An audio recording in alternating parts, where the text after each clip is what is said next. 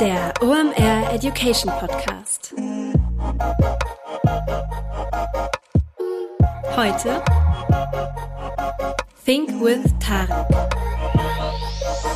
Es ist mal wieder Montag, Zeit für eine neue Folge OMR Education. Mein Name ist Rolf Herrmann, ich bin der Chefredakteur der OMR Reports. Heute heißt es wieder Think with Tarek. Tarek Müller ist am Start und wir reden über ein sehr spannendes Thema mit Tarek. Es geht um das Thema Gründen. Wir machen eine Backstage-Tour durch Tareks Gründervita. Warum hat er Entscheidungen getroffen, wie er sie getroffen hat? Wie suchst du zum Beispiel passende Mitgründer aus? Und ja, so, wir klären auch so Dinge, was Counter-Strike spielen mit Tareks Gründervita zu tun hat. Ich glaube, die persönlichste Episode Think with Tarek, die wir je gemacht haben, da ist ganz viel Know-how und ganz viel Tarek Müller drin. Jetzt noch der Präsenter der heutigen Episode und dann wünsche ich euch viel Spaß mit Tarek Müller und Gründen.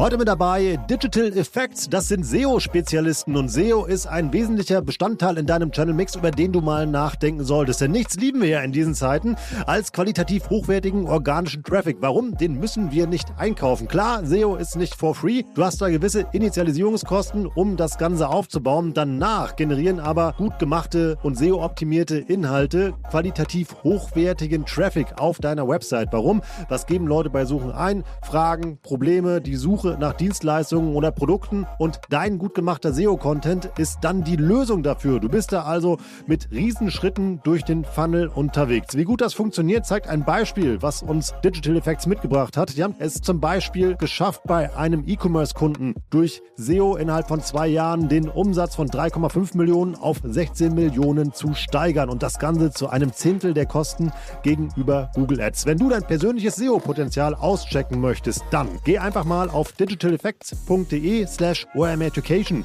Da kannst du dich nämlich für eine Beratung anmelden, um dein SEO-Potenzial einzuschätzen oder dir auch mal eine zweite Meinung einzuholen. Sicher dir also jetzt den kostenlosen SEO-Check bei Digital Effects unter digitaleffects.de slash omeducation.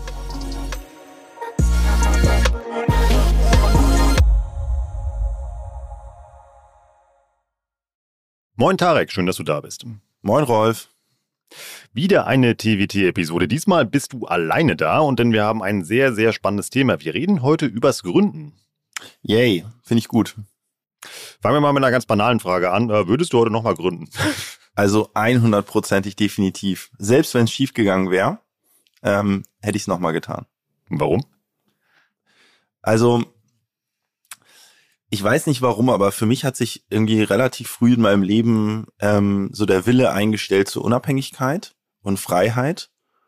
Und ähm, im Berufsleben, glaube ich, kann man das am meisten erreichen, indem man selbst gründet. Das heißt nicht, dass man auch als Arbeitnehmer nicht auch Freiheit und Unabhängigkeit erreichen kann, aber halt immer in einem eingeschränkteren Maße, als wenn man halt selbst gründet. Es gehört dir halt nicht. Also so. Ja, es gehört dir nicht, das ist das eine, aber das ist gar nicht so relevant. Also mh, es ist meines Erachtens eher so die Freiheit, den Tag zu gestalten, den Weg nach vorne halt zu gestalten und wenig, wenig bis gar nichts vorgegeben zu bekommen. Lass uns aber mal über deinen Weg sprechen, ähm, bevor wir so ein bisschen ins Detail gehen. Erklär uns einfach mal ähm, ja, die Erfolgsstory von About You.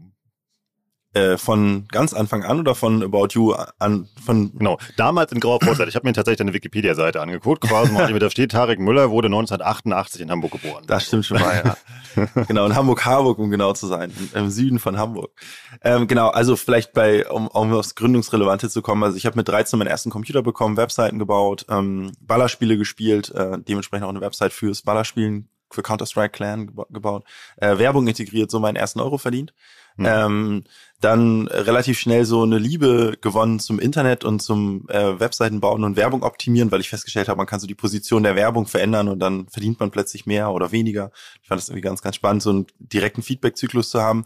So, und dann habe ich bis 15 Webseiten gebaut, die mit Werbung monetarisiert. Das lief sehr, sehr gut, bis mich irgendwann der Hasper äh, Sparkassenberater darauf hingewiesen hat, dass man das nicht über ein Jugendkonto abwickeln kann und ich doch ein Gewerbekonto bräuchte und wiederum dafür einen Gewerbeschein. Deswegen habe ich mit 15 meinen Gewerbeschein angemeldet. Also bin jetzt über die Hälfte meines Lebens ähm, selbstständig.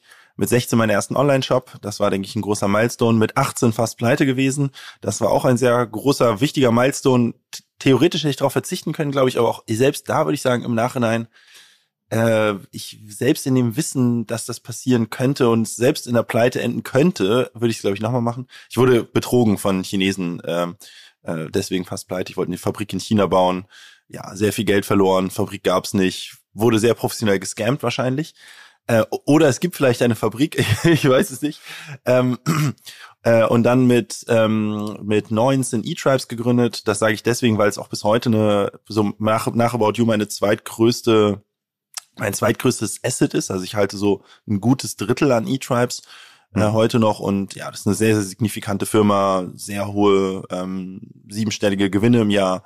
Ähm, sehr, sehr geil, ist eine äh, Boutique-Beratung für ähm, digitale Beratung. Ich sage mal Boutique, so Boutique sind die gar nicht mehr. Die sind mittlerweile auch über 100 Berater. Das ist eine der großen Beratungen, wenn es um digitale Transformation, äh, Optimierung des digitalen Vertriebsweges etc. geht. Also eine ganz klassische Unternehmensberatung, so gegen McKinsey und BCG und Co. war auch witzig mit 19 Dreadlocks und, und irgendwie so eine, eine, Unternehmensberatung zu gründen, die gegen McKinsey antritt. Aber Anzug oder hast du dir den gespart? Nee, Anzug habe ich mir gespart, aber früher habe ich schon häufiger mal ein Hemd getragen, aber jetzt nicht so ein, ja. also schon so ein, so ein Casual-Hemd, ja.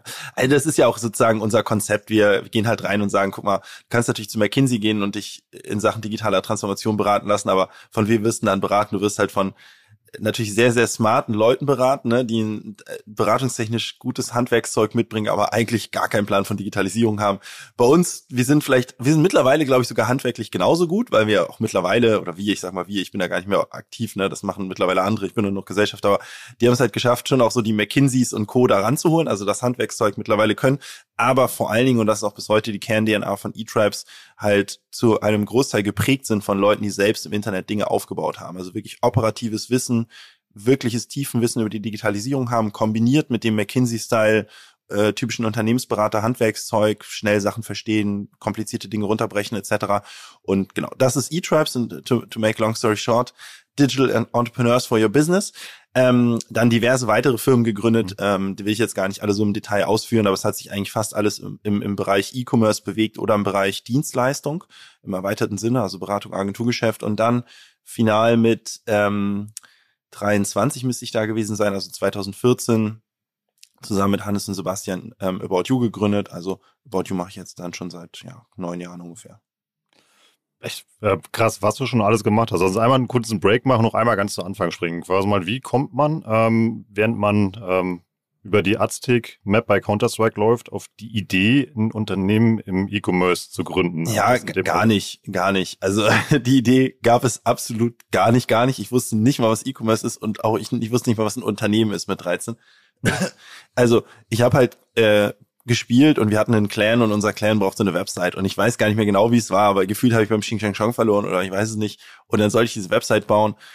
Und ich habe dafür irgendwie ein halbes Jahr gebraucht, natürlich relativ viel gelesen in der Zwischenzeit so. Und ich bin halt unter anderem beim Bauen der Website über einen Artikel gestolpert, wo es so hieß, du kannst hier so ein Skript einbauen von Google und das zeigt dann halt Werbung an und dann kriegst du halt Geld, wenn da jemand draufklickt so. Und irgendwann hatten wir mit unserem Clan mal so ein, so ein Teamspeak äh, Abend und dann halt, wollten wir halt uns natürlich professionalisieren als Clan, was man so macht und brauchten aber so einen blöden Server dafür. Und da hat er irgendwie fünf Euro im Monat gekostet. Und dann waren alle so, nee, fünf Euro, scheiße, ich auch so, ah, wir können jetzt nicht unser so viel von unserem äh, Haushaltseinkommen hier sozusagen in so einen blöden Server stecken. Und dann hatte ich halt gesagt, so, dann hatte ich die Idee so, Leute, ich habe beim Webseitenbauen gelesen, man kann halt Werbung einbinden und wenn man klickt, kriegt man Geld. Und guck mal, wir sind doch jetzt hier schon zehn Leute. Wenn wir jeden Tag draufklicken, dann verdienen wir vielleicht so zwei, drei Euro. Und ja, gesagt, getan, drei Monate später war die Werbung drauf. Und ja, und dann, ich hatte aber meinen Clan-Members gar nicht gesagt erstmal. Und irgendwie so, also als ich es eingebaut habe, ich dachte, ich sage ihnen das irgendwie beim nächsten Clan-Treffen, so ein, zwei Tage später. Mhm. Und siehe da, ohne dass wir selbst da drauf geklickt haben, was ja eigentlich der evil Plan war, ja, äh, hatten wir plötzlich irgendwie einen Euro Umsatz innerhalb von einem Tag. Und das fand ich halt krass faszinierend. Also ich bin völlig aus Versehen dahin gekommen. Mir war gar nicht klar, dass das irgendwie eine geschäftliche Tätigkeit ist. Wie gesagt, ich habe das dann über mein Haspa Joker Jugendkonto abgewickelt. Also ich habe da absolut nicht dran gedacht, ein Unternehmen zu gründen, als ich das gemacht habe den Knacksclub einmal gesprengt. Ja, genau, es war wirklich so, weil also es kam dann jeden Monat, es war ganz witzig, es kam jeden Monat äh, Checks aus Dublin von Google halt, weil die mhm. der Werbevermittler war. Und da stand nicht mal ein Name drauf. Das, kam, das waren einfach in der, im Post, im Briefkasten war halt ein Check und am Anfang waren das halt so 10 Dollar, 20 Dollar. Und dann habe ich aber halt angefangen, also dann habe ich, bin ich aus dem Kleinen ausgetreten, habe halt angefangen, richtig viele Webseiten zu bauen mhm. und habe Suchmaschinenoptimierung für mich entdeckt und habe so geschafft, viel Traffic auf die Website zu bekommen. So und dann mit 14 oder so habe ich da teilweise schon wirklich so 2.000, 3.000 Dollar im Monat bekommen. Ne? Und dann bin ich also mit meinem Fahrrad mit 14 zu Aspa gefahren und habe halt als kleiner Hutschefiedel halt so dieses Ding da über den Tresen geworfen. Ne? Und der also war maximal komisch für die, ja. Und ja. weil da stand ja nicht mal ein Name drauf und das kam aus Dublin, Dollar, Google war damals auch noch gar nicht so bekannt. Hm. Und dann eben nach dem zehnten Mal wirklich mehrere tausend Dollar dahin schleppen, hat halt irgendjemand mal den Filialleiter gerufen, der das Ganze sehr stark hinterfragt hat und am Ende, glaube ich, schon verstanden hat, dass das kein komischer Betrug ist oder was weiß ich was, aber halt gesagt hat, das ist definitiv eine Gewerbetätigkeit. Und das war das erste Mal, dass ich für mich auch terminologisch überhaupt begriffen habe, dass das irgendwas anderes ist als ein Hobby. Und ich habe auch dem Filialleiter gesagt, das ist keine Gewerbetätigkeit, das ist ein Hobby. Ich hm. habe ja das Geld noch nicht mal vom Konto genommen. Und so, da habe ich mich damit beschäftigt und zum ersten Mal eigentlich begriffen, ja, rechtlich und steuerlich vor allen Dingen gesehen, ist es nicht ein Hobby, sondern ein versteuerbares, eine versteuerbare Gewerbeeinkunft. Ne? Und so kam es dann zur Gewerbeanmeldung mit 15, mit Hilfe des, mit Hilfe der Unterschrift meines Vaters, weil als Minderjähriger braucht man quasi einen Elternteil, der zustimmt, ja. Und dann ging's los mit deinen eigenen E-Commerce-Projekten. Ich frage das deshalb immer so detailliert nach, weil dazu gehört ja auch eine Menge Mut, eben mal da so viel irgendwie Zeit rein zu investieren, eben mal vielleicht auch andere Dinge eben mal zu vernachlässigen. Ist das was, was man als, als Gründer braucht? Ja, das ist, glaube ich, ein ganz guter Punkt, den du ansprichst. Ich glaube, der, die, der Begriff Mut oder die Frage, ob man das Mut erfordert oder nicht, ändert sich im Laufe des Lebens. Als 35-Jähriger oder ich bin jetzt heute 33, aus, ein, aus einer Arbeitnehmertätigkeit herauszugründen, erfordert Mut. Punkt. Als 15-Jähriger erfordert das gar keinen Mut. Was hast du denn zu verlieren? Ja, also das ist ja scheißegal. Ich habe das nie als mutig empfunden oder als riskant oder so. Hm. Ich habe halt mit meinem Kram irgendwie so ein bisschen Geld verdient und dann habe ich das halt irgendwie in, in ja in meine nächsten Sachen gesteckt. Ne? Aber es ist in dem Sinne halt nicht mutig. Deswegen, wir wollen ja auch so ein bisschen darüber reden, wie würde ich gründen, wann, wann äh, empfehle ich zu gründen oder wie auch immer. Und ich glaube, meine grundsätzliche Empfehlung ist so früh wie möglich, weil je früher man anfängt, desto weniger hat man zu verlieren, desto geringer ist der eigene Lebensstandard in der Regel, desto hm. egaler ist es zu scheitern, desto weniger wichtig ist es, ob man irgendwie Lücken im Lebenslauf hat oder nicht. Ähm, und mit 15 ist natürlich alles ultimativ zutreffend. Ja, ich hatte null Ausgaben, weil ich zu Hause gewohnt habe natürlich. Und es ist völlig egal, ob es klappt oder nicht. Niemand interessiert sich dafür, ob ein 15-Jähriger irgendwie scheitert oder nicht. Ne? Und dementsprechend ist das überhaupt keine mutige Entscheidung gewesen. Für mich war es halt folgerichtig, vielleicht kurz, warum bin ich überhaupt zum E-Commerce gekommen? Mit 16 hat sich mein Wachstum abgeflacht. So habe ich das damals natürlich nicht äh, beschrieben, aber ich habe so gemerkt, hä, irgendwie, normalerweise war es so, ich habe jeden Monat irgendwie so 1000 Dollar mehr verdient und dann plötzlich wurden das gar nicht mehr 1000 Dollar mehr im Monat. Äh, und naja, weil ich habe irgendwie alle Webseiten schon gebaut, die mir eingefallen sind, und viel auch aufgekauft, Suchmaschinenoptimierung ging nichts mehr. Naja, und da habe ich mich so ein bisschen beschäftigt, wer wirbt denn eigentlich auf meinen Webseiten und festgestellt, ähm, das sind eigentlich fast überwiegend Online-Shops und habe dann so ein paar Online-Shops abtelefoniert ähm, und die gefragt, was die denn für die Werbung eigentlich bezahlen an Google, weil ich wusste ja nur, was ich davon bekomme, nicht was die dafür bezahlen. Festgestellt, Google hat da so 50, 60 Prozent Marge drauf und dann aber vor allen Dingen festgestellt, dass die trotz dessen, dass die das Doppelte bezahlen von dem, was ich bekomme, äh, da immer noch so das fünf bis zehnfache sogar dran verdienen an jedem Klick. Ähm, und mich dann dazu entschieden, eben eigene Online-Shops zu bauen. Einerseits, weil ich dachte, das ist ja gar nicht so schwer, ähm, was die da machen. Andererseits, weil die halt das Zehnfache von dem verdient haben, was ich mit einem Klick bezahlt bekommen habe, also an jedem Klick. Und vor allen Dingen, weil ich aber auch dachte, dass quasi man eigentlich die Werbung geiler integrieren kann, als das über Google erfolgt. Das heißt, ich habe dann irgendwann angefangen, Online-Shops zu bauen, die passend zu meinen Webseiten waren und dann mhm. meine Online-Shops halt viel tiefer integriert im Prinzip, als das halt über die Google-Werbung der Fall war. Also in anderen Worten sozusagen die Klickrate und die Conversion Rate auch erhöht. Auch das habe ich terminologisch natürlich damals nicht so beschrieben, aber jetzt zurückblickend würde ich sagen, war das der Fall. Und so kam ich eben mit 16 dann äh, in, in den E-Commerce rein. Ja. Was ist schwieriger, ein digitales Geschäftsmodell zu gründen oder etwas, was irgendwie ähm, Waren verkauft, also irgendwas, was du anfassen kannst? E-Commerce ist ja beides. Ich glaube, es gibt kein schwieriger oder leichter. Also ich glaube, Gründen ist per se immer schwer, Gründen ist per se immer anstrengend. Hm, ich, ähm, äh, wir haben bei uns neben unserem Büro einen Kiosk und wenn ich morgens zur Arbeit fahre, dann ist da der Kioskmann mit seiner Frau äh, im Kiosk und wenn ich ähm, abends irgendwie, weiß ich nicht, und die, die sind da bis 18, 19 Uhr. Ja. Was will ich damit sagen? Der Kollege arbeitet auch so viel wie ich, äh, weil danach, wenn der 18, 19 Uhr Schluss macht, muss er auch noch seine Buchhaltung machen, räumt er irgendwie, bestellt danach, wie was weiß ich. Am Ende des Tages ist Gründen, egal was man macht, anstrengend. Ob das digital ist, mit Ware, ohne Ware oder ob das ein Kiosk ist, ein Bäcker ähm, oder was auch immer. Ähm, es kann, man kann manchmal Glück haben, man kann Pech haben, aber ich glaube, es gibt nicht, es gibt keinen einfacheren oder schwierigeren Weg, Gründen ist schwer und Gründen ist anstrengend und Gründen ist vor allen Dingen mit einem hohen Risiko verbunden, dass es nicht klappt. Dann lass uns mal in der Geschichte so ein bisschen weitergehen. Also, dann wurde das immer größer, immer größer. Wie gesagt, immer dann kam das E-Tribes-Kapitel und was passierte dann? Genau, also E-Tribes war wie gesagt eine Unternehmensberatung. Ähm, ich hatte parallel äh, V-Stores Trading GmbH, das war, ein, ähm, das war so eine Company, da habe ich meine ganzen Online-Shops drunter gebündelt äh, und Net Impact, das war eine Umsetzungsagentur. Das waren so eigentlich meine drei, sag ich mal, signifikanten Companies. Da habe ich noch irgendwie so links und rechts immer mal wieder irgendwas Kleines gegründet. Meistens hat das irgendwie nicht so richtig funktioniert oder so nur so ein bisschen oder so. Ne? Und dann war eigentlich meine Idee, ehrlicherweise mit 22 oder mit 21 war ich im Silicon Valley ähm, oder also allgemein in Amerika. Ich habe so einen vier Wochen Trip da gemacht, Couchsurfing gemacht meine ursprüngliche Idee war eigentlich, ähm, nach Amerika zu gehen, weil ich das halt super krass fand in San Francisco. Du bist halt irgendwie so in so einer Pizza, im Pizzaladen und da reden plötzlich Leute über irgendwie Internetunternehmen. Ne? Und man muss bedenken, mhm. ich kam aus Harburg, ich war auch nach wie vor in Harburg. Ich, ich kannte niemanden, der ein Unternehmen hat oder irgendwas im Internet macht. Ne? Und plötzlich bin ich so in San Francisco und alle machen irgendwas im Internet. Ne? Und ich dachte so, boah, das ist ja mega krass hier. Ne? Ähm, es gibt noch andere Verrückte. Und ähm, naja, und dann war meine Geschäftsidee eigentlich ähm, quasi amerikanischen Firmen die Expansion nach Europa ähm, zu äh, managen ähm, als als Modell ähm, und ich hatte tatsächlich auch schon einen Kunden, also einen sehr sehr großen, sehr sehr großes Unternehmen, sehr sehr großes digitale Unternehmen aus Amerika, was halt eben nach Europa expandieren wollte. Und mein, ich hatte ja alles. Ich hatte Projektmanager, Marketing-Leute, Online-Marketing, ich hatte Developer, ich hatte sozusagen alles in meinem Unternehmen, in meiner Unternehmensgruppe hatten wir so 200, 300 Mitarbeiter. So, das heißt, meine Idee war, ich stelle ihnen so eine Art Startteam zur Verfügung, ich manage das für ihn und dann outplacen die unsere Leute im Prinzip Schritt für Schritt so. Und das ist so eine Art Kickstart in den europäischen Markt. Warum? Weil das war die Zeit, wo Rocket alles kopiert hat, ja. Und die Amerikaner haben das erkannt. Und die Amerikaner hatten hohen Druck, wenn etwas erfolgreich war, sehr schnell nach Europa zu expandieren, bevor im Grunde genommen Rocket das kopiert und das Ro europäische Rocket, die europäische Rocket-Kopie so groß und teuer wird, dass die Expansion noch teurer wird. Das heißt, die hatten eine extreme Zahlungsbereitschaft für Geschwindigkeit. So, ich glaube eigentlich nach wie vor, das wäre ein sehr, sehr gutes Geschäftsmodell gewesen. Ich hatte ja sogar auch einen ersten Kunden. Parallel hatten wir aber mit ähm, E-Tribes eben diverse Unternehmen beraten, unter anderem die Otto Group. Und die Otto Group ist auf uns zugekommen mit dem Beratungsmandat, ähm, zu sagen, hey, wir wollen irgendwie ähm, mal über Konzepte nachdenken, halt Marktanteile im Bereich B2C Fashion ähm, zurückzugewinnen äh, von Zalando und Co.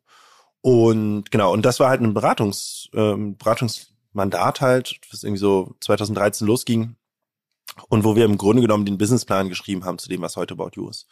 Äh, natürlich, wie das immer so ist, äh, war die Hälfte der Sache ist nicht, ist nicht eingetreten, aber so im Grundsatz so, ne? Und auch, auch die Grundstruktur, wie äh, kann eigentlich Corporate Incubation erfolgreich funktionieren. Ist auch bis heute etwas, was E-Tribes ganz oft in Projekten macht halt, ne? Corporate Incubation von Digitalprojekten quasi. In, in, nicht nur in der Ideenfindung, sondern vor allen Dingen halt auch in der Strukturierung. Also wie musst du eine Governance aufsetzen, welche Leute brauchst du etc.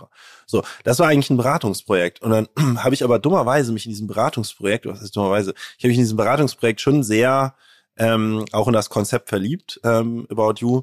Und dann haben wir eigentlich auch wiederum im Auftrag von der Otto Group ähm, überlegt, wer könnte das bauen ähm, und dann irgendwann im Laufe dieser Gespräche kam irgendwie, ich weiß gar nicht mehr wer, wahrscheinlich Rainer Hillebrand, also mit ihm habe ich dann ultimativ am Ende sehr viel zu tun gehabt, ähm, auf, und, auf mich zu und hat gefragt halt, willst du das nicht gründen oder kannst du das nicht gründen? So.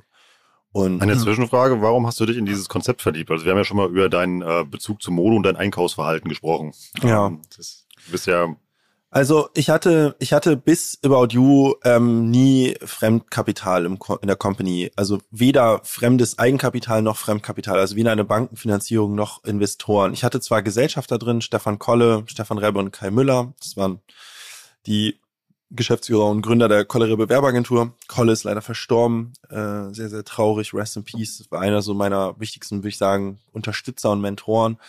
Ähm, aber also die haben, glaube ich, 10.000 Euro oder 20.000 Euro investiert. Das heißt, ich hatte nie eigentlich fremdes Geld. Ich habe Und ich habe auch keine reichen Eltern oder so. Meine Mama ist Ärztin, mein Papa ist Redakteur. Ich bin so akademischer, akademische Bildungsmittelschicht ähm, in einem sehr, sehr kleinen Einfamilienhaus in Harburg, im Vorort groß geworden, so die klassische akademische Mittelschicht, würde ich sagen.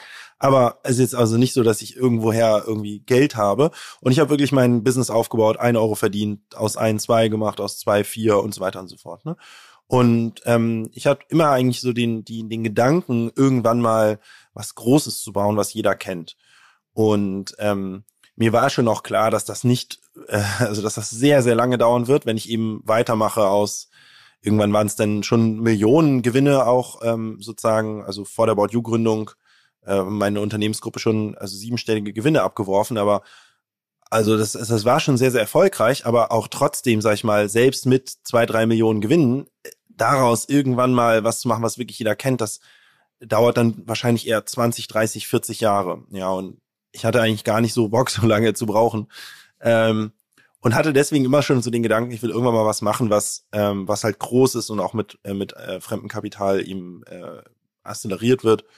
Und ähm, ja, About You, bei About You kamen halt viele Dinge zusammen. Zum einen halt ein gigantischer Markt, äh, Fashion halt, niemand läuft nackt rum, jeder ist theoretisch unser mhm. Kunde kombiniert mit äh, der Möglichkeit eben Kapital zu bekommen von Otto, äh, kombiniert mit dem Wissen, mit wem ich da zu tun habe. Also ich kannte die Otto Group schon sehr, sehr gut, weil ich viel mit denen gemacht habe. Ja, ja, wir hatten mal gemeinsam, die haben sich mal an einem Unternehmen von mir beteiligt. Also ich hatte schon eine sehr, sehr lange Arbeitsbeziehung, Geschäftsbeziehung mit der Otto Group. Ich wusste, worauf man sich da einlässt. Ich mag die Otto Group sehr, sehr gerne von den Menschen, die dort arbeiten, die Inhaber Benjamin Otto, Michael Otto. Ähm, also es ist irgendwie so eine Struktur mit Verlässlichkeit, wo man weiß, worauf man sich einlässt. Ein Familienunternehmen, wo man weiß, die, die sind auch morgen noch da und die ändern auch nicht morgen irgendwie permanent ihre Meinung und so. Und also da hat halt sehr viel zusammengepasst und ich fand halt das Konzept, ich war auch überzeugt von der, äh, von der Erfolgswahrscheinlichkeit des Konzepts selbst rund um Personalisierung, Inspiration, Digitalisierung des Shoppingbummels, das, was wir eben auch heute machen, so. Und das, das, das kam halt eben für mich alles zusammen und so, so kam eben, oder deswegen eben diese Aussage, ich habe mich ins Konzept verliebt. Hm. Wie wichtig sind äh, beim Gründen deine Mitgründer? Also ganz am Anfang habe ich es ja alleine gemacht. Mhm. Ich habe dann eigentlich nach meiner China-Erfahrung, ähm, wo also ich wirklich äh, ja wahrscheinlich faktisch insolvent war, ähm, da aber irgendwie noch rausgekommen bin, äh, im Endeffekt äh, mich da rausgearbeitet habe, schon erkannt, dass äh, ich glaube ich nicht alleine sein möchte in der Geschäftsführung ähm, und habe dann angefangen äh, mich umzuhören sozusagen. Äh, und ich wollte erstmal eigentlich einen Finanzer einstellen äh, oder mitbekommen, so mitholen. Und dann habe ich, ich hatte damals schon sehr, sehr viel, wie gesagt, mit der Autogroup zu tun als Kunde, äh, schon so mit 18, 19. Und Alex Graf, der auch sehr, sehr bekannt ist mittlerweile, Kassenzone Podcaster, Spriker Gründer, E-Tribes Mitgründer eben, ähm, so äh, den, der war mein Kunde, also bei auf der Otto Group Seite. Ja, also, also es war ein größter Glücksfall für mich, weil Alex quasi für mich so der Übersetzer war in die Corporate Welt und Alex ja auch einfach ein beeindruckender, cooler Typ ist, so äh, von dem ich auch sehr sehr viel gelernt habe. So und dann habe ich Alex irgendwie halt angehauen und gesagt, Alex, kennst du irgendwen, der halt hier irgendwie Finanzen kann, so der rechnen kann? Und dann hat Alex mich an Nils Seebach empfohlen, der mittlerweile auch eine gewisse Bekanntheit hat im, im Digital Space und äh, Nils war, ja, Nils, also so ein 1-0-Abi, irgendwie in Amerika studiert, irgendwie auch in Oxford, in dann so einer Elite-Unis halt studiert und so ein super schlauer Typ, war Banker.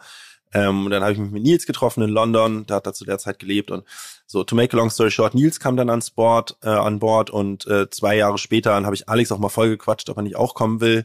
Irgendwann hat er, ist er dann bei der Otto raus, hat erstmal was anderes gegründet ähm, und ist dann aber auch bei eTraps eingestiegen. So und das waren meine ersten zwei Mitgründer eigentlich oder ja, es war ja schon gegründet, aber es fühlte sich an wie Mitgründer dann ähm, mit Nils mit Nils Seebach und Alex Graf und das war für mich auf jeden Fall auch klar die Erkenntnis, ich bin lieber im Team als alleine. Und bei About You war es dann genauso. Ich hätte About You niemals alleine gründen wollen und es wäre auch definitiv nicht erfolgreich gewesen. Also ich bin mir 100% sicher, About You würde heute nicht mehr existieren, wenn ich es alleine gemacht hätte ähm, in der Gründung. Also können wir da schon mal ableiten, dass irgendwie, dass es ähm, wichtig ist, eben halt irgendwie sowas nicht alleine zu machen, also sowas eben halt im, im, Team zu machen. Und wie sucht man so einen Mitgründer aus? Eben halt jemand, der andere Stärken hat oder irgendwie der, der muss der anders denken oder was würdest du empfehlen? Ja, also ich glaube, da gibt es wahrscheinlich kein Patentrezept. Ähm, ich, ich denke, es, es gibt auch Beispiele, wo Freunde zusammen gründen, die sehr gleich sind oder sehr ähnlich ich persönlich glaube, gründe lieber mit Leuten, die sehr unterschiedlich sind zu dem, wie ich bin. Nils und Alex sind auf jeden Fall sehr unterschiedliche Typen, gegenseitig und auch im Gegensatz zu mir. Hannes und Sebastian, meine beiden About You Mitgründer, sind auch sehr, sehr, sehr unterschiedlich. Also einerseits in ihrer Persönlichkeit, in ihrem Skillset.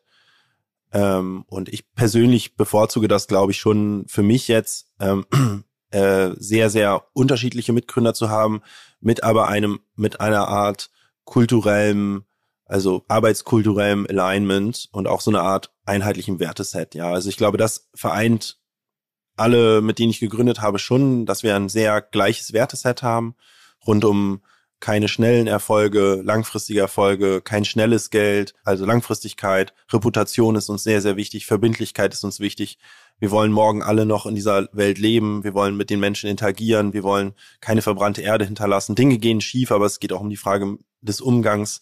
Wir wollen niemanden falsche Versprechen abgeben, wir wollen nicht overpromisen ähm, und, und, und. Ja, das sind so für mich so klare moralische Maßstäbe, die alle mit denen, also alle vier, mit denen ich bis heute gegründet habe, 100 Prozent so haben und leben, ja.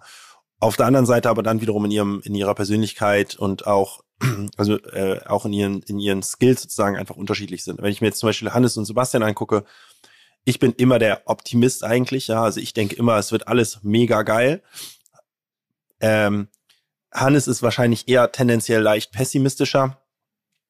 Und Betz hat, glaube ich, oft, also jetzt nicht so eine, der, der sieht die Realität, wie sie ist, ja, und versucht erstmal die Probleme im Hier und Jetzt zu lösen. Ja, ich bin mhm. gedanklich immer schon fünf Jahre im Prinzip in der Zukunft, aber deswegen würde es auch nicht klappen, wenn ich das alleine mache, weil man halt auch alle Aspekte braucht und irgendwo die Wahrheit dann immer in der Mitte liegt. Ja, und das ist für mich so auch so ein Persönlichkeitsthema oder auch wie enthusiastisch ist das. Ja, ich lasse mich sehr gerne begeistern für Dinge und auch überbegeistern, ja, aus einer Überbegeisterung heraus dann Aktionismus, äh, in Aktionismus verfallen, das, äh, um jetzt muss meine negativen Eigenschaften sozusagen ähm, zu erläutern, aber äh, es ist eben dann nicht negativ, wenn du einen Counterpart hast, der das eben ähm, spiegelt im Grunde genommen und dann wird sowas halt positiv, ja, ähm, wenn man sich halt ergänzt. Und ich glaube, das ist so für mich eben äh, auf jeden Fall das Winning Model gewesen und dann eben auch skilltechnisch sozusagen. Sebastian ist hat auch mit 15 gegründet, ähm, hat immer Softwarefirmen gegründet, ist halt wirklich ein Developer. Also Sebastian ist wahrscheinlich einer der, würde ich sagen, ganz, ganz wenigen europäischen CEOs, also wir sind ja alle drei ähm, gleichberechtigte CEOs, einer der ganz, ganz wenigen CEOs, der wirklich, wirklich Technologe ist, also wirklich auch Software-Developer ist, so, wirklich Software schreiben kann. Mhm. Ähm, und halt gleichzeitig eben aber auch ein sehr, sehr starkes Business-Mindset hat. Also so ein bisschen Profil Mark Zuckerberg jetzt von, von vom Skillset her, ja, Business mit mhm. Technologie zu kombinieren. Ähm, und das ist eben so ein so grundsätzlich unterschiedliches Skillset, weil ich bin ja eher der Marketing-Guy, ne? Mhm. was natürlich sich ideal ergänzt. Und das, das ist für mich zumindest auf jeden Fall ein, ein Winning Model und ich genieße das auch, ähm, irgendwie einfach Leute zu haben, wie so eine Art Selbsthilfegruppe, ja, ähm, die so die gleichen Probleme und den gleichen Schmerz haben, wo ich mir immer denke, ich würde niemals alleine gründen wollen, weil du hast so viel Scheiße einfach, die passiert und so viele Probleme und klar hat man eine, ich habe eine, eine Freundin, Familie, eine Schwester, mit denen kann ich natürlich auch über diese Sachen reden, aber es ist einfach was anderes, ob du mit jemandem redest, der vielleicht Empathie zeigen kann und irgendwie Verständnis und sich für dich interessiert, aber der faktisch sich nicht in die Sa Sachlage eindenken kann. Oder du hast halt Mitgründer, ja, die halt 100% den gleichen Mist durchmachen sozusagen und man halt so zusammen im Boot sitzt so ne? Und das ist einfach so ein anderes Gefühl. Und es ist so ich finde es so wichtig dass man sich manchmal ausheulen kann so oder auch gemeinsam feiern kann auch quasi wenn etwas gut läuft und sich gemeinsam so ein bisschen emotional kalibriert ne? Ähm, wo ich mir halt immer denke das könnte ich niemals glaube ich äh, aufgeben. So einmal den den Kopf entlüften sage ich immer dazu. Wie gesagt immer ja. jemand der es versteht ja. Heute mit dabei Pipedrive, neues Jahr, neue Ziele und vor allem, wenn du im Bereich Sales arbeitest, egal ob in einem großen oder kleinen Unternehmen, hast du sehr konkrete Sales-Ziele, die du erreichen sollst und vor allem auch möchtest. Ein strategischer Vorteil ist es dabei, wenn du den Überblick behalten kannst. Und dafür brauchst du das passende CRM und das ist Pipedrive. Pipedrive ist mehr als nur eine stumpfe Pipeline. Pipedrive bündelt nämlich alle relevanten Informationen zu einem Kunden für dich. Darin findest du sämtliche Vertriebsaktivitäten und Gespräche und vor allem verpasst du auch so keine Nachfassaktion und steigerst so signifikant signifikant deine Abschlusschance. Wir benutzen das hier bei OMR selber und es ist wirklich richtig einfach zu bedienen und sich darin zurechtzufinden und ein richtig tolles Tool. Also jetzt einfach mal pipedrive.com aufrufen und sicher dir da deine 14-tägige kostenlose Testversion und erreiche so viel einfacher deine Ziele für 2024.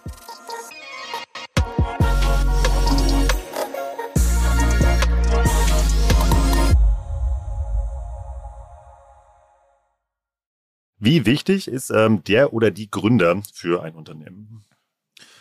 Naja, äh, am Anfang natürlich 100% wichtig, äh, weil ohne die gäbe es ja das Unternehmen nicht und dann mit der Zeit wahrscheinlich immer weniger wichtig. Ähm, und irgendwann ist wahrscheinlich auch der Zeitpunkt, wo man erkennen muss, dass es ohne die Gründer, Gründerin besser ist fürs Unternehmen, ja.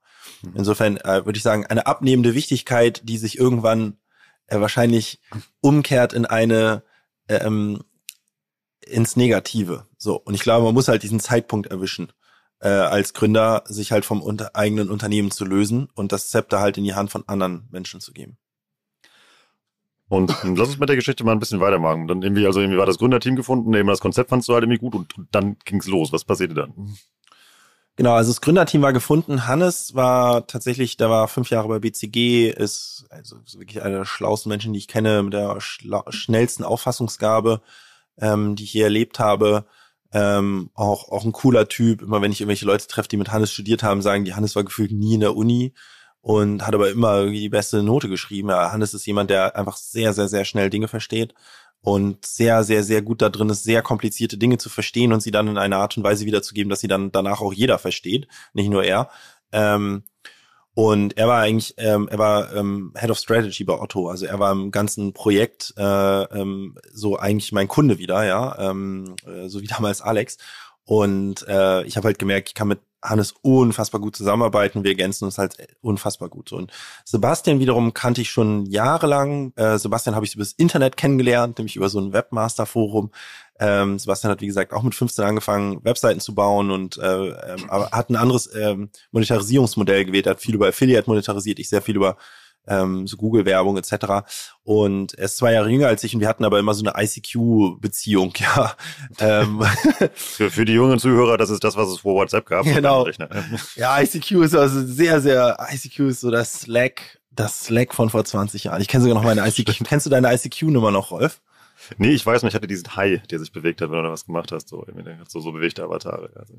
Ich kenne meine ICQ-Nummer noch, bis heute. Ich kenne meine, ich kenne fast nicht, also ich kenne meine eigene Handynummer, aber das war's auch schon, ja, und aber über meine ICQ-Nummer noch hat sich so in meinem Kopf eingebrannt.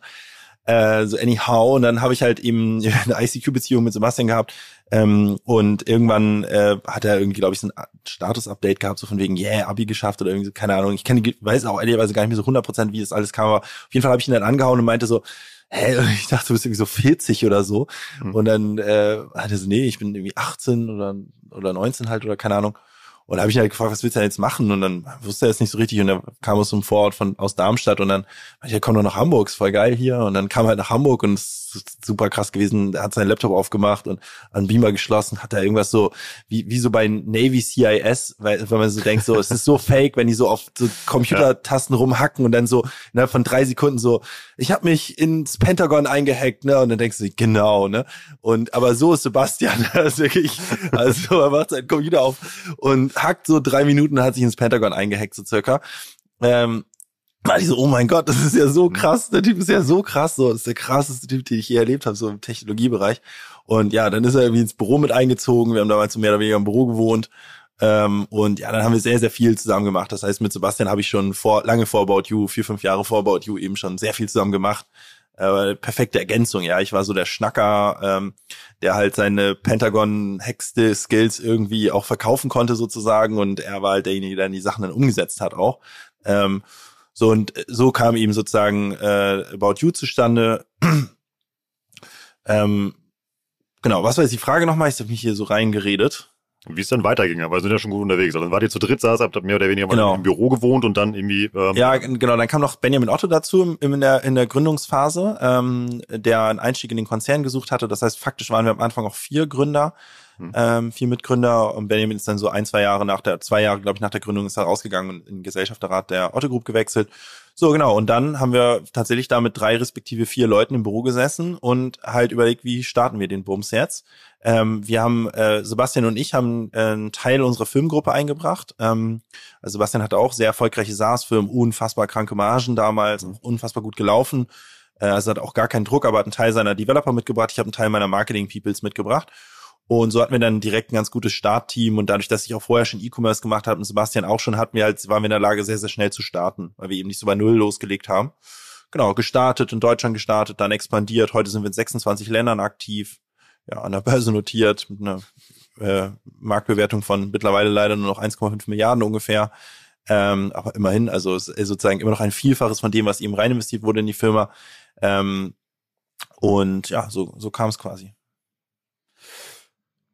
Und vor allem auch mit irgendwie sehr vielen tollen Mitarbeitern, die du eben halt auch schon irgendwie vorgestellt hast. Ja, du Würdest kennst ja viele aus unserer Firma schon jetzt. Ähm, würdest du heute nochmal genauso gründen wie damals oder würdest du irgendwas anderes machen?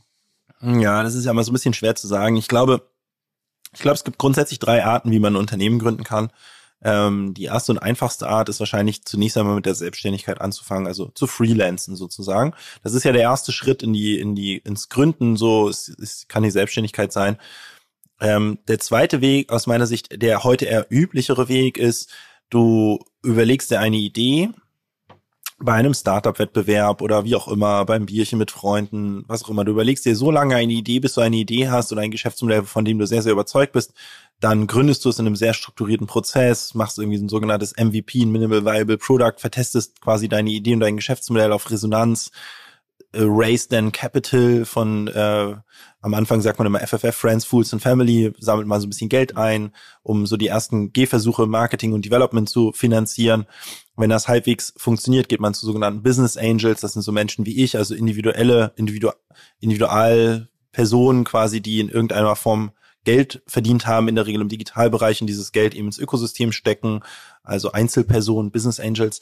Ähm, das ist so meistens der nächste Schritt, von dem man dann Kapital einsammelt, verbessert dann die eigene Beteiligungsquote. Und im nächsten Schritt fängt man dann an, das ist dann so die Seed Round, nennt man das, oder Pre-Seed. Und dann gibt es irgendwann eine Seed, eine Series A und so weiter. Und dann ist man irgendwann bei einem Venture Capital Fonds und irgendwann bei einem Private Equity Fonds und dann geht man irgendwann an die Börse. So, das ist so der typische Weg, wie heute eigentlich Digitalunternehmen entstehen, wenn es glatt läuft. Und dann gibt es aber noch einen dritten Weg und das war der Weg, den ich eigentlich gemacht habe. Und das ist sozusagen, man macht irgendwas, mhm. irgendwas, völlig, völlig Banane was. Es ist auch äh, definitiv nicht das, womit man irgendwie reich wird oder was groß wird oder sowas. Ich sage mal, keine Ahnung, man hat halt irgendein Hobby oder so, was ist ich, man ist, man mag reiten und dann, weiß ich nicht, bietet man irgendwelche Services an, die Reiter brauchen oder man rennt äh, sozusagen, statt dass man babysittet, das machen ja viele, äh, geht man halt hin und verteilt Flyer, die sagen, wenn du einen Babysitter brauchst, kontaktiere mich und dann auf der anderen Seite in der Schule sammelt man Leute, die babysitten wollen und man vermittelt Babysitter und chargt mhm. quasi eine Art Take Rate auf die Babysitting-Leistung. Ja, sagt, sagt, guck mal, lieber Rolf, der Babysitter kostet 15 Euro die Stunde und man zahlt dem Babysitter faktisch 12, ja, und vermittelt Babysitter, ja. Das ist sozusagen für mich sozusagen, du kannst Babysitter sein, dann bist du selbstständig.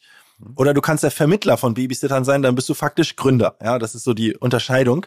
Und dann äh, machst du noch eine Plattform dazu und machst es dann immer irgendwie, irgendwie äh, bundesweit und so weiter. Ja, nee, gar nicht unbedingt, weil die Wahrscheinlichkeit, dass das wirklich ein gutes Geschäftsmodell ist, ist relativ gering. Aber ich, die, der, der, der Witz daran ist, sobald du mit irgendwas startest, kommst du in der Regel auf das nächste. Und das ist nicht unbedingt die Skalierung der Babysitterleistung. Sehr unwahrscheinlich, dass das der Fall ist.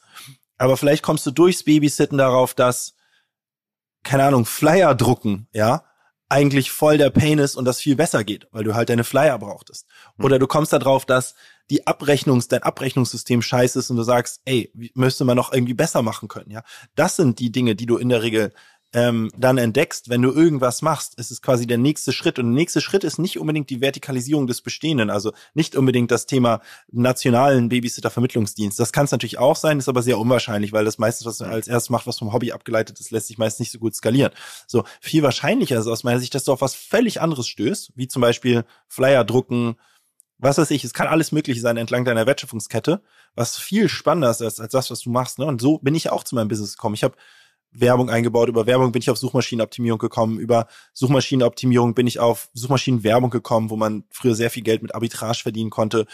über meine Websites bin ich auf den E-Commerce gekommen, über E-Commerce bin ich auf Dienstleistungen gekommen, über Dienstleistungen bin ich auf Beratung bekommen, über die Beratung bin ich zu About You gekommen. Es war eine, also eins, das eine hatte ja nie was mit dem anderen zu tun. Es war immer sozusagen, aber trotzdem wäre der zweite Schritt nicht gekommen ohne den ersten Schritt. So, und ähm, was will ich damit sagen, ist, ich glaube, Selbstständigkeit kennt jeder, Freelancen weiß jeder, dass das geht. Mittlerweile würde ich sagen, ist dieses Gründen, Startup-Wettbewerb, Friends, Fools, Family, Business Angels und so weiter, ist auch so eine Art bekanntes System. Und ich glaube halt, das dritte, was ich gerade beschrieben habe, irgendwas tun, irgendwas. Mhm. Hauptsache, man hat einen Gewerbeschein und man legt schon mal los, man ist in der Lage, irgendwie eine Rechnung zu schreiben und go with the flow mäßig, ist, glaube ich, die heute ungewöhnlichste Art des Gründens, aber aus meiner Sicht nach wie vor eigentlich eine gute, weil man halt äh, natürlich deutlich länger braucht, um irgendwann mal auf irgendwas zu stoßen, wo man dann den ganzen Kladderadatsch machen kann mit Geld einsammeln und so. Der Vorteil ist aber, als ich About You gegründet habe oder als wir About You gegründet haben, war es eben nicht mein erstes Unternehmen. Ich hatte schon zehn Jahre Erfahrung, ich habe schon diverse Mitarbeiter eingestellt, mich von Leuten getrennt, schon Erfolge und Misserfolge gehabt. Und das alles in einem relativ easy, sag ich mal, Umfeld, ohne den Investorendruck. Und deshalb, ich muss ich sagen, total genossen, da profitiere ich bis heute von, dass About You zum Glück nicht mein erstes Unternehmen war, weil ich glaube, viele Dinge sonst schiefgelaufen wären bei About You, wo ich halt vorher schon die Erfahrung sammeln durfte in einem geschützteren Umfeld ähm, äh, mit, mit, wie gesagt, Mitarbeitern und Co. Und ich meine, wir haben halt, oder ich, ich persönlich habe zehn Jahre gebraucht, um auf 100 Mitarbeiter zu kommen, ja, von 13 bis 23. Und dann hat es äh, fünf Jahre gedauert, um vom 100 auf 1000 zu kommen. Aber ich bin echt total froh, dass ich diese zehn Jahre Zeit hatte, zu lernen, wie funktioniert sowas und nicht von fünf, in fünf Jahren von null auf tausend ohne jegliche Erfahrung, weil das geht dann in so einer Geschwindigkeit, sobald man Kapital aufnimmt, ent, ent, passiert alles in so einer Mordsgeschwindigkeit, dass du nicht mehr wirklich in der Lage bist, in Ruhe zu reflektieren, was da gerade eigentlich passiert, wie, wie was eigentlich gut ist, was nicht, dich selbst reflektieren kannst, etc. Deswegen bin ich nach wie vor ein großer Fan von diesem opportunistischen, sag ich mal, irgendwas tun, vorgehen. Also wächst der Gründer mit seinen Unternehmungen mit. Ja, schon. Also Gründen ist ja nichts, was man didaktisch oder in der Uni oder sowas lernen kann. Ne? Man kann Theorie rund ums Gründen lernen, aber das ist halt so, wie wenn man sich, weiß ich nicht, halt Bücher durchliest, wie Tennisspielen funktioniert. Also, du kannst halt zehn Jahre lang studieren, wenn du dann einen Tennisschläger in der Hand nimmst, verlierst du trotzdem. Ja, also es ist es bringt dir was. Also wahrscheinlich lernst du es dann doch schneller, wenn du davor zehn Jahre lang studiert hast, wie Tennisspielen funktioniert. Aber am Ende ist es Learning by Doing. Es führt keinen Weg drum rum. So, es, du kannst das nicht lernen. Also du kannst es schon. Also es hilft dir im Zweifel. Aber am Ende des Tages musst du es tun. Und ich glaube, dieses Tun und ich glaube halt auch, wie auch beim Sport, man kann Sachen nicht mehr beschleunigen als möglich, ja es braucht einfach eine gewisse Lernkurve. Man kann die in gewisser Weise beschleunigen. Man kann mit Geld sich viele Fehler erkaufen oder viele Fehler mit Geld erschlagen. Aber am Ende des Tages muss man die Lernkurve durchlaufen. Und man kann nicht, weiß ich nicht, ja, äh, Olympiasieger im 100 Meter laufen werden in, mit einem Monat Training. Das geht halt mhm. einfach nicht. Und ich glaube, mein Gefühl ist halt sozusagen diese Phase des eher unbedarften Lernens, ähm, ohne so hohen Druck und mit Zeit vor allen Dingen, mit Zeit in der Iteration, den ersten Mitarbeiter einzustellen und dann erstmal drei, sechs Monate zu warten, bis man den zweiten einstellt. Das ist so ein Luxus, ähm, weil man so viel lernt dabei und auch in so in einer Ruhe lernt sozusagen.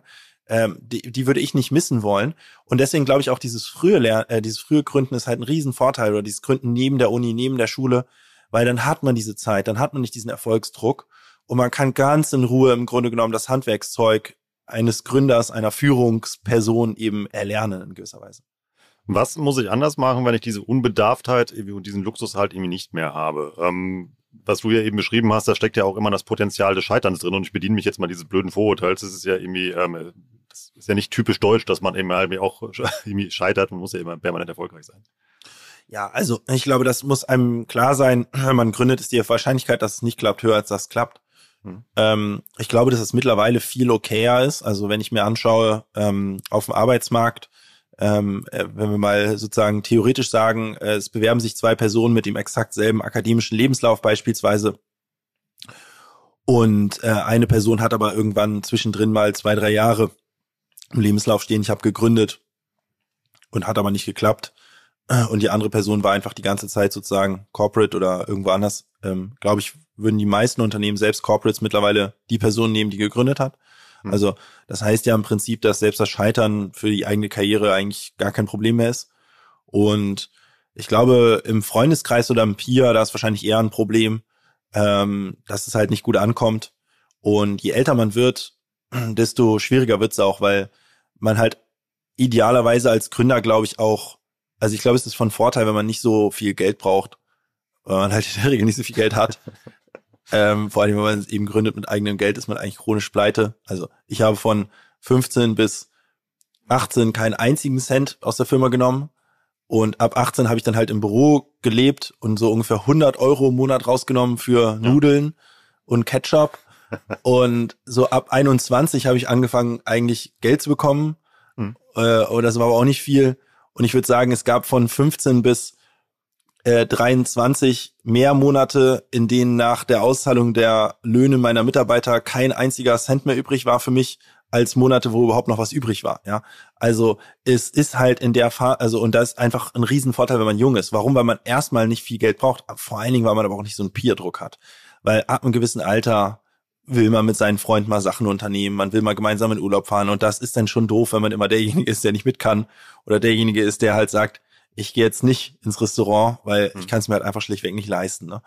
Und, und das, obwohl man vielleicht, ne, eigentlich sozusagen vom, vom, also das kann ja jedem passieren, aber wenn, wenn, wenn man halt eigentlich sozusagen auch in der Lage wäre, einen Job anzunehmen, wo man irgendwie sehr, sehr gutes Gehalt verdient, ne, und dann aber sagt man halt überhaupt kein Geld, ne, das ist dann immer, das kommt nicht, das ist, das erfordert eine gewisse Überwindung. Das ist einfach so, egal ob man das jetzt gut oder schlecht findet, ne, so, und das hast du alles nicht, wenn du jung bist, ne. Ähm, und deswegen glaube ich halt, ist dieses junge Gründen auch so ein, so ein, äh, so ein riesen, so ein riesen Vorteil, weil einerseits das ganze Thema Scheitern egaler ist, weil das ganze Thema eigener Lebensstandard halt noch einfach viel, viel geringer ist, weil man sehr viel mehr Zeit hat, weil man nicht so einen Erfolgsdruck hat, weil die Freunde einen nicht jeden Tag fragen, und wie läuft's? Ähm, sondern halt es einfach völlig egal ist, wie es läuft, weil es halt Prioritäten halt irgendwo anders liegen. Mädchen, Jungs, keine Ahnung, feiern. Niemand interessiert damit. 18 fragt dich niemand, und wie läuft's im Geschäft? Ja, also es ja. ist einfach völlig egal. Es ist einfach irgendwie ein Hobby. Ähm, und das, das ist irgendwie schon ein hoher, Luxus, ne? Tarek, ich baue jetzt hier den härtesten Cliffhanger, den wir jemals in ähm, der Think with Tarek-Geschichte mal gemacht haben und werden mir wahrscheinlich den, den Zorn von vielen da draußen zuziehen. Ähm, wir haben sehr viele Sachen uns überlegt, über die wir sprechen wollten. Wir haben gerade mal die Hälfte geschafft.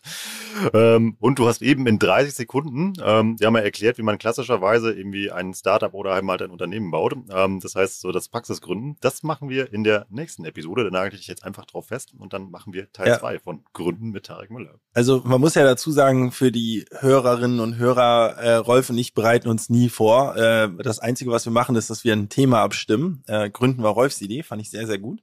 Und, äh, äh, und dann hat aber Rolf heute Morgen doch um 7.37 Uhr, jetzt ist gerade um 10 haben wir angefangen, also, äh, also ein paar Stichpunkte rübergeschickt. Und unsere Idee, also wir haben dann, sind in den Call gegangen und haben gesagt, ja, komm, also in der Regel drücken wir nach drei Minuten äh, schon auf den Record-Button, haben wir gesagt, wir machen dieses ganze, äh, die ganze Gründungsgeschichte in a nutshell. Das hat natürlich nicht funktioniert jetzt. Ähm, ja, ich finde die Idee gut mit einer zweiten Folge, wo wir dann auch ein bisschen wegkommen vielleicht von meinem Lebenslauf und ähm, mehr hin zu praktischen Tipps äh, und Erfahrungen, Dingen, die ich vielleicht auch bei anderen äh, Leuten gesehen habe, äh, wie man gründet, quasi eine eine Anleitung zum zum Gründen und äh, Gründer in sein. Das freut mich auf jeden Fall. Lass uns das machen. Hoffentlich kommt ihr auch gut an die Folge. Würde mich freuen. Ich fand es sehr spannend, war aus meiner Sicht die persönlichste TWT-Episode, die wir je gemacht haben. Und ich, äh, persönlich habe eine Menge mitgenommen und ich glaube auch viele da draußen, die das gehört haben. Mal wieder vielen Dank für deine Zeit. Ich freue mich auf Teil zwei und ähm, ja, überlegt ihr euch da draußen mal ähm, eine Geschäftsidee, was ihr gründen wollt und dann hört euch Teil zwei an und dann Licht los. Danke sehr, Rolf. Bis bald. Danke, Tarek. Ciao, ciao.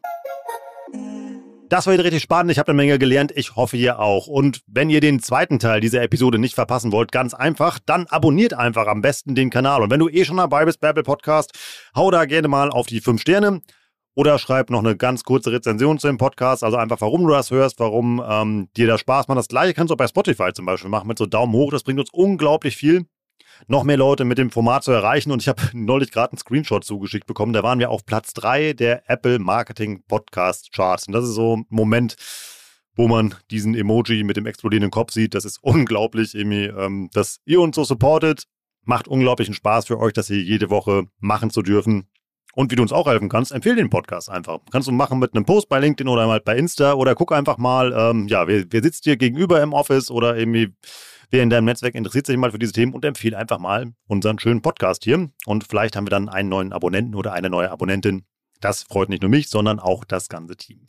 Lass also am besten jetzt, auch falls du es selbst noch nicht gemacht hast, ein Abo da, dann verpasst du den zweiten Teil der äh, Syncvis Tarek-Episode zum Thema Gründen nicht. Und die wird auch richtig, richtig spannend werden. Da bauen wir dann mal so eine Blaupause. Wie baue ich denn das ja, perfekte Startup und wie würde das Tarek Müller heute machen? Ich freue mich da schon riesig drauf. Und ansonsten war es das für heute. Ich bin Rolf, das war OM Education für heute. Tschüss aus Hamburg. Ciao, ciao.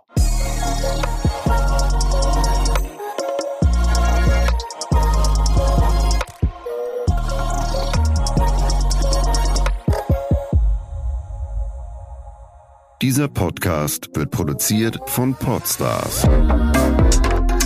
bei OMR.